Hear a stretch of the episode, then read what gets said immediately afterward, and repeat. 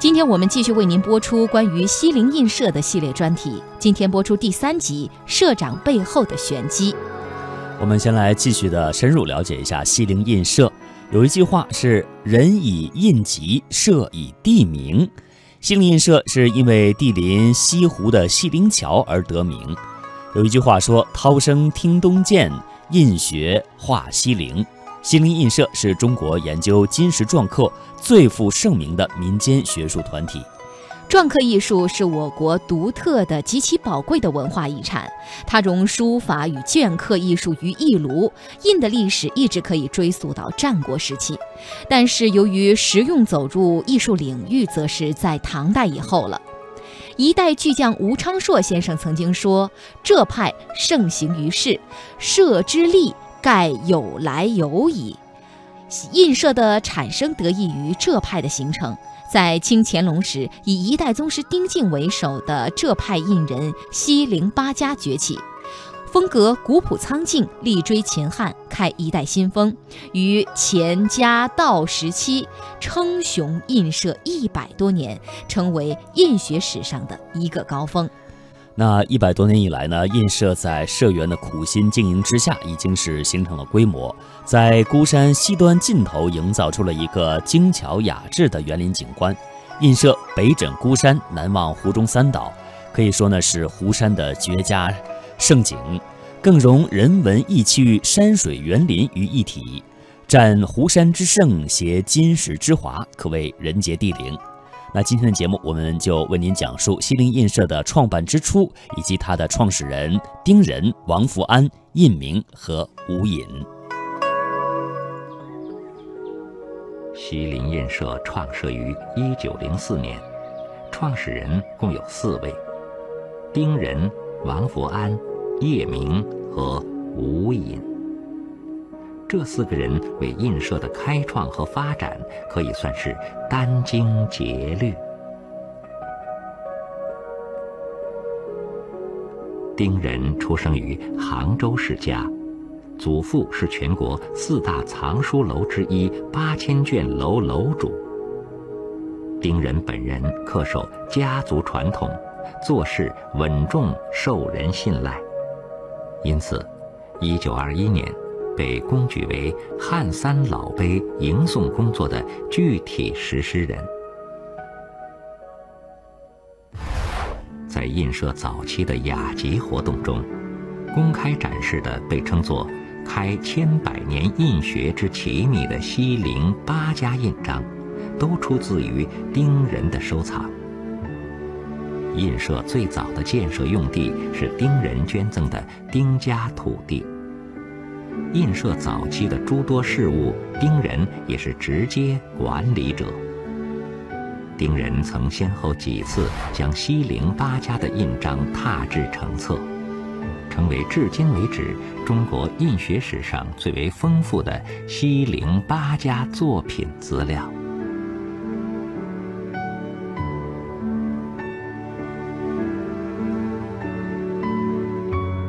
西林印社志稿。评价丁仁：斥资建楼，永为社产，不思所有。虽一时一目，必其尽善而后已。偶画书果，以艳雅动人，尤其擅长刻印。撰写《养贤亭内石桌上文字》的王福安也出身大家。先祖是鼎鼎大名的王羲之，父亲是杭州紫阳书院院长。他本人的篆刻典雅工整，被史家评论为近代工稳印风的代表大家。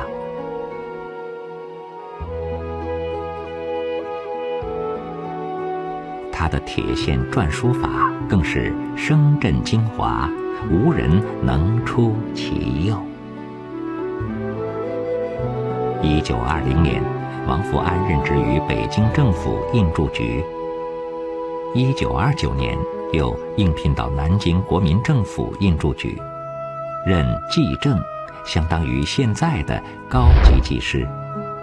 中华民国政府印即出自王福安的刻刀。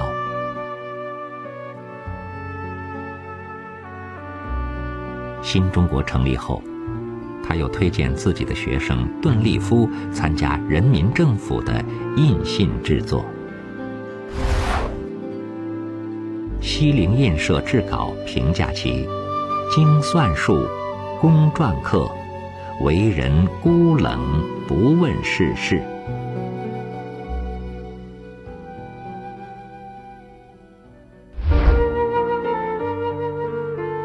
样貌安详的叶明，常被人称作“古道热肠”。他每天凌晨即起，必先刻完前天放于桌上的印石，然后才吃早饭。这一习惯一直持续到他的晚年，因此，即使到了八十二岁高龄，叶明仍旧是精神矍铄，谈笑风生。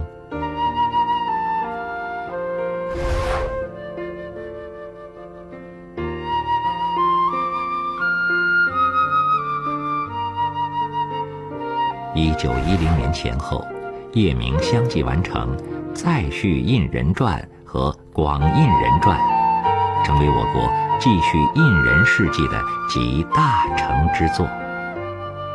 而现在的我们之所以能够如此清晰地寻访西林印社发展的脉络，全赖这位老人的苦心记录。这一步步重要的史料背后。是一个学者严谨的治史作风，也是一个普通印人对西泠印社的无私期许。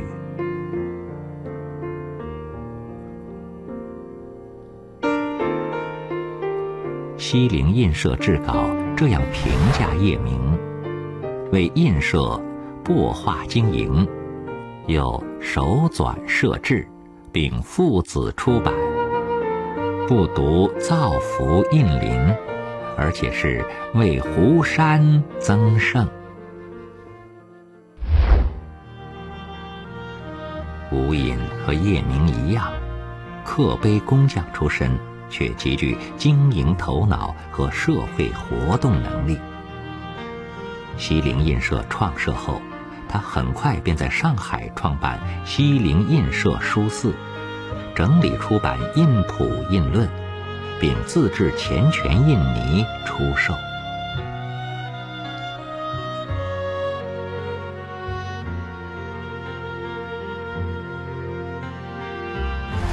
吴隐最令人称道的，还是他及其全家的捐资建设行为。从1904年到1914年间，吴隐共捐款。四百九十银元，他的妻子孙锦捐款四十银元，侄孙吴善庆也为印社捐资建造建亭和观乐楼。当年以吴隐的字号命名的钱泉和顿安落成后，吴隐特别规定，吴家子孙只能在此祭拜先祖。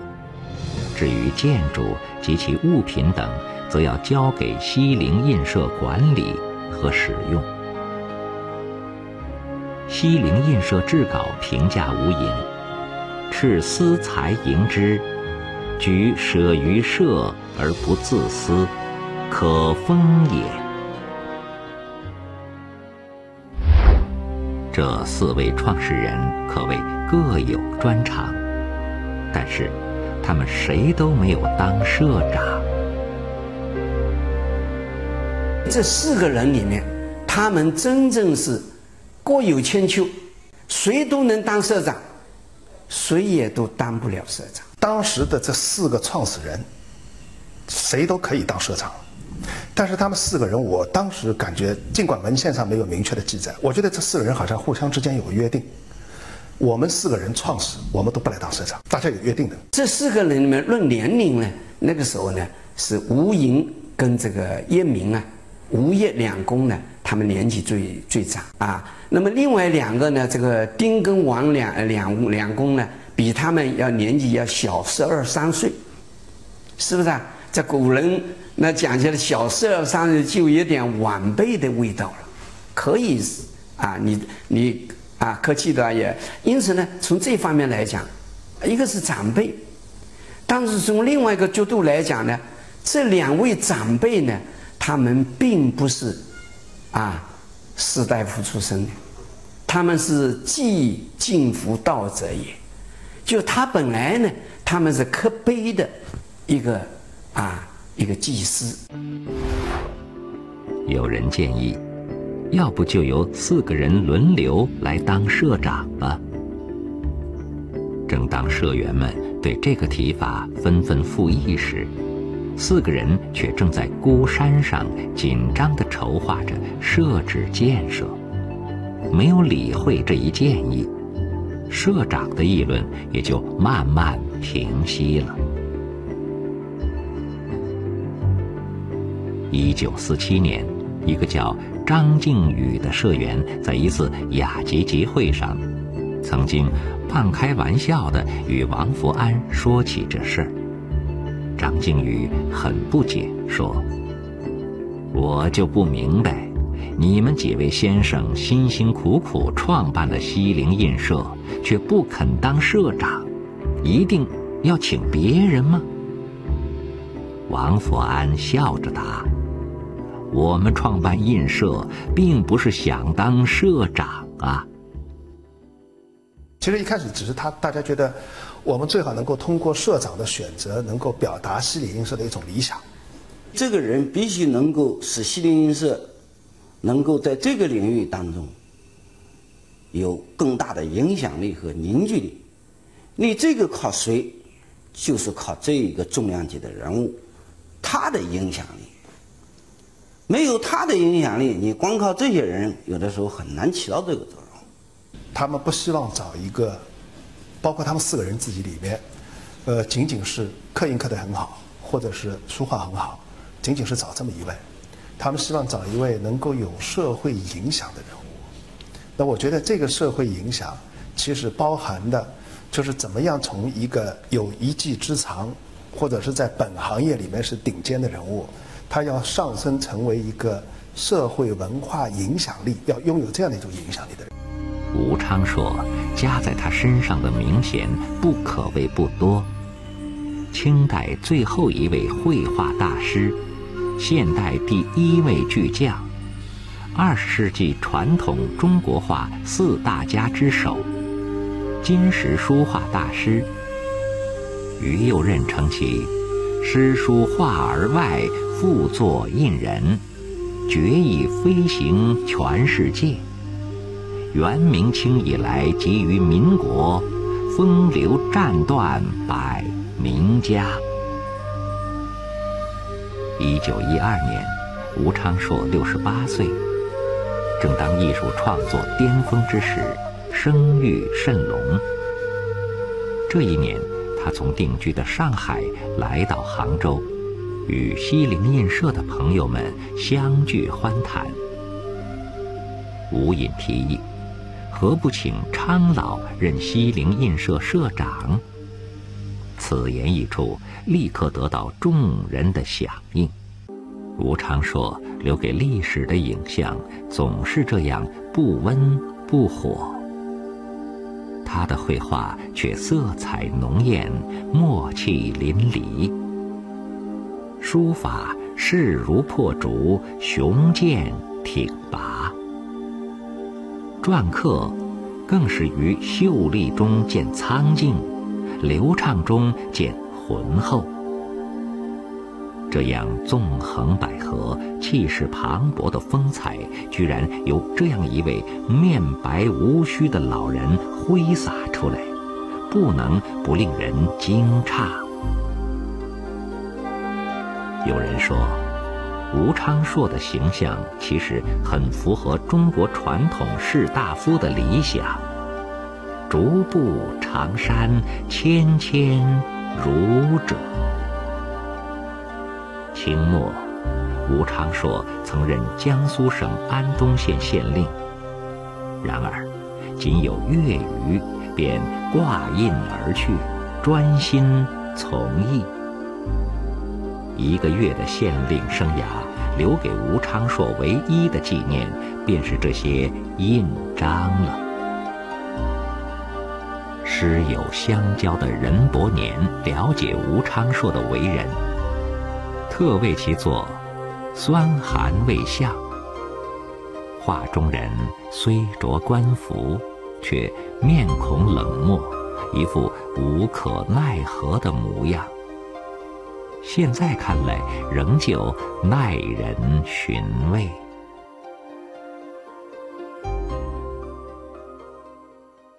我的老师谢志刘先生，他告诉我的，他的老师跟吴昌硕先生都是同一个时代的大文人，啊，大艺术家。他就会讲：“哎，你的印刻的好，我啊，写字画画还可以，啊。”但在吴承恩先生，他身上表现出来的是一种文人相亲，是一种亲爱的亲，是一种亲和的亲。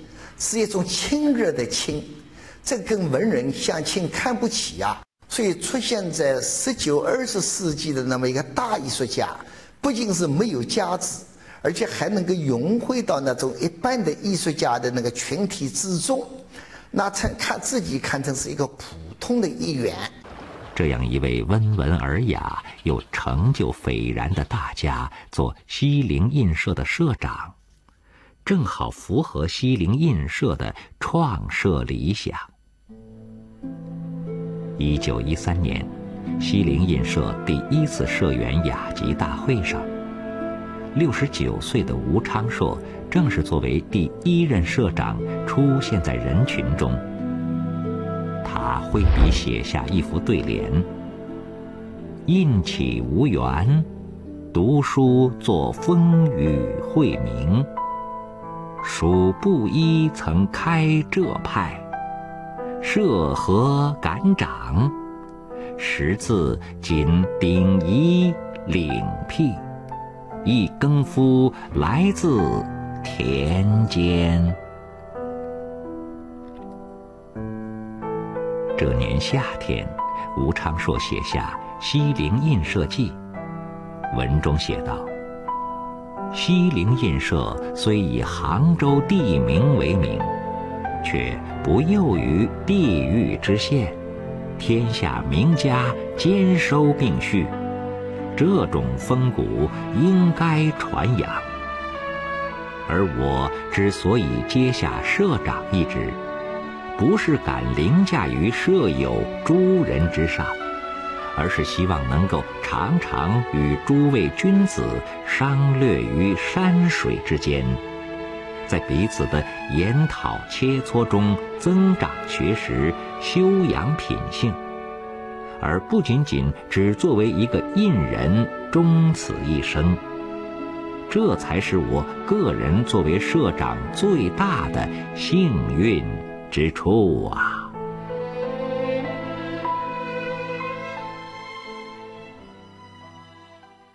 他来当了社长以后，替西林是做了很多好事，包括三老杯啊，包括那个那个那个把上海的资源引进来。你这个提景馆，如果不是上海的书画家的义卖，这提景馆就造不起来。吴昌硕成为社长后，西泠印社更有了印坛盟主的气象。这是一个又一个曾在历史的星空中大放异彩的人物。他们身份各异，活动领域也不同，却拥有一个共同的头衔，那就是西泠印社社员。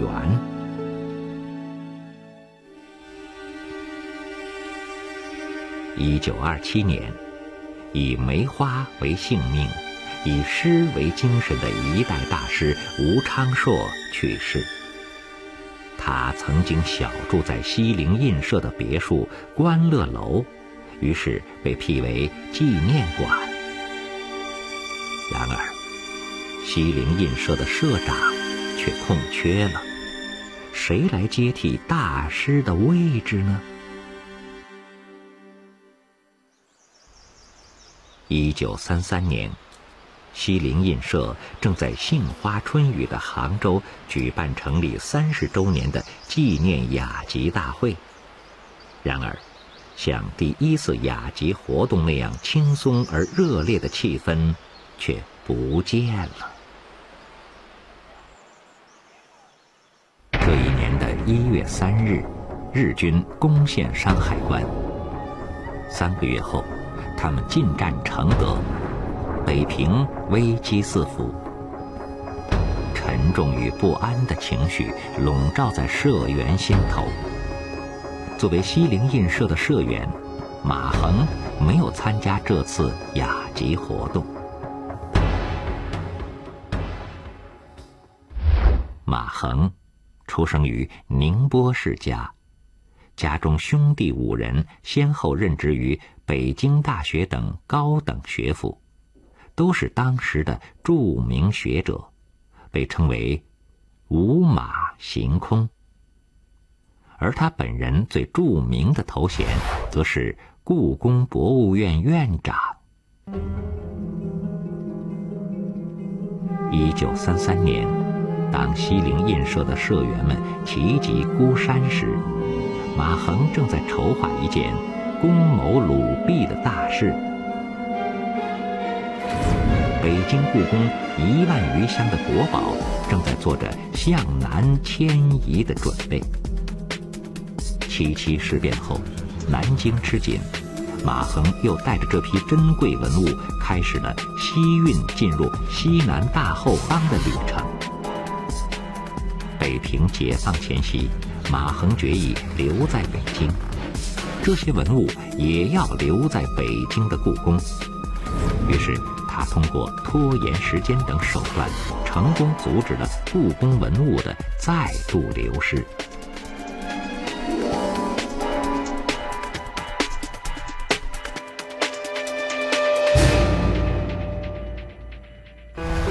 早年，当马衡还在上海过着富足的生活时，就被章太炎和于右任等人推举为中国金石大家。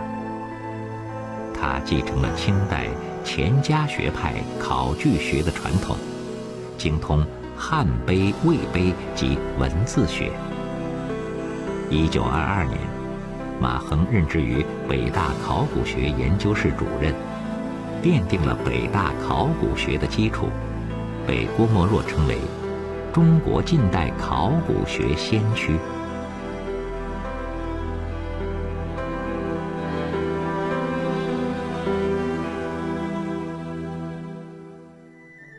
一九四六年，当抗日战争的硝烟渐渐从中国的上空消散时，马衡这位国学大师也开始以领军人的身份进入西泠印社美丽的湖山中。在王福安的提议下，西泠印社的全体同仁一致同意，由远在北京的故宫博物院院长出任西泠印社第二任社长。马恒他是当之无愧的，他对金世界，我刚讲过，他是考古学呃北大研究所所长，对故宫博物院院长，研究金色中国中第一号人物吧。那个时候呢。呃，马恒可能还是国家文物保护委员会的主任，大概是这么个职务。除他除了故宫博物院的院长之外，还有这么一个职务。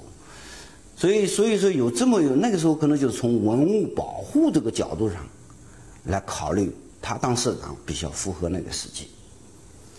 因为到抗日战争时期的时候，忘记忘记，呃，就是这个这个这个抗战胜利以后，有一段时间，西泠印社也面临着。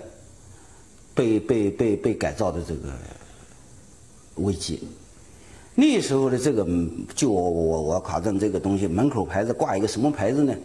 就浙江省文物保护分会的牌子，啊，所以有这么一个国家文物保护的这个这个文物保护委员会的这个头头目来来说，它是有这层含义结合在里头的。它不只是说光光是呃组织能力。它本身学术能力也很大，他在一九二三年到一九三六年呢，发表了很多金石考古的文章。像这样子来做西泠印社社长啊，那的确是很明智的。接替马衡出任西泠印社社长的是一个叫张宗祥的人，在西泠印社丰富的社藏文物中寻找。竟然找不到一枚张宗祥的自制印章。原来，张宗祥并不以制印见长。一个堂堂的印社，为什么要选择一个非印人做一社之长呢？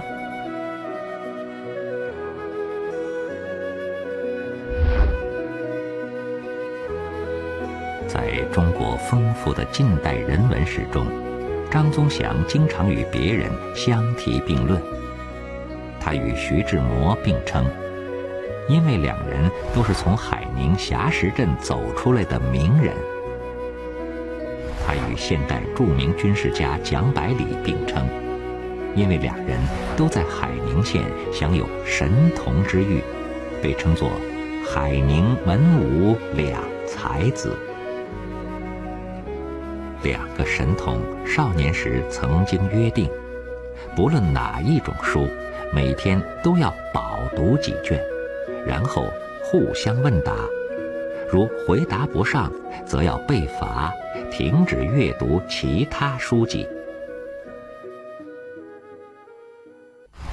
他又与马一浮并称，因为两人同为浙江人，而且又都是被公认的。饱学之士，李叔同曾这样评价马一浮：马先生是生而知之的。假定有一个人生出来就读书，每天读两本，而且读了就会背诵，读到马先生的年纪，所读的还不及马先生之多。至于神童张宗祥，三十二岁时已点读完二十四史，而他的抄书功夫更令人叫绝。他一天最多可抄两万四千多字，且都是蝇头小字，因此被鲁迅戏称为“打字机”。这个满腹学识的打字机。后来毕生从事古书抄教工作，共抄教古书多达六千余卷。这些古书不是稀世善本，就是绝版的孤本。经过整理校勘后，可以再版。这方手抄六千卷楼印章，为著名书法家、篆刻家沙孟海所刻。就是为纪念张宗祥整理古籍之功。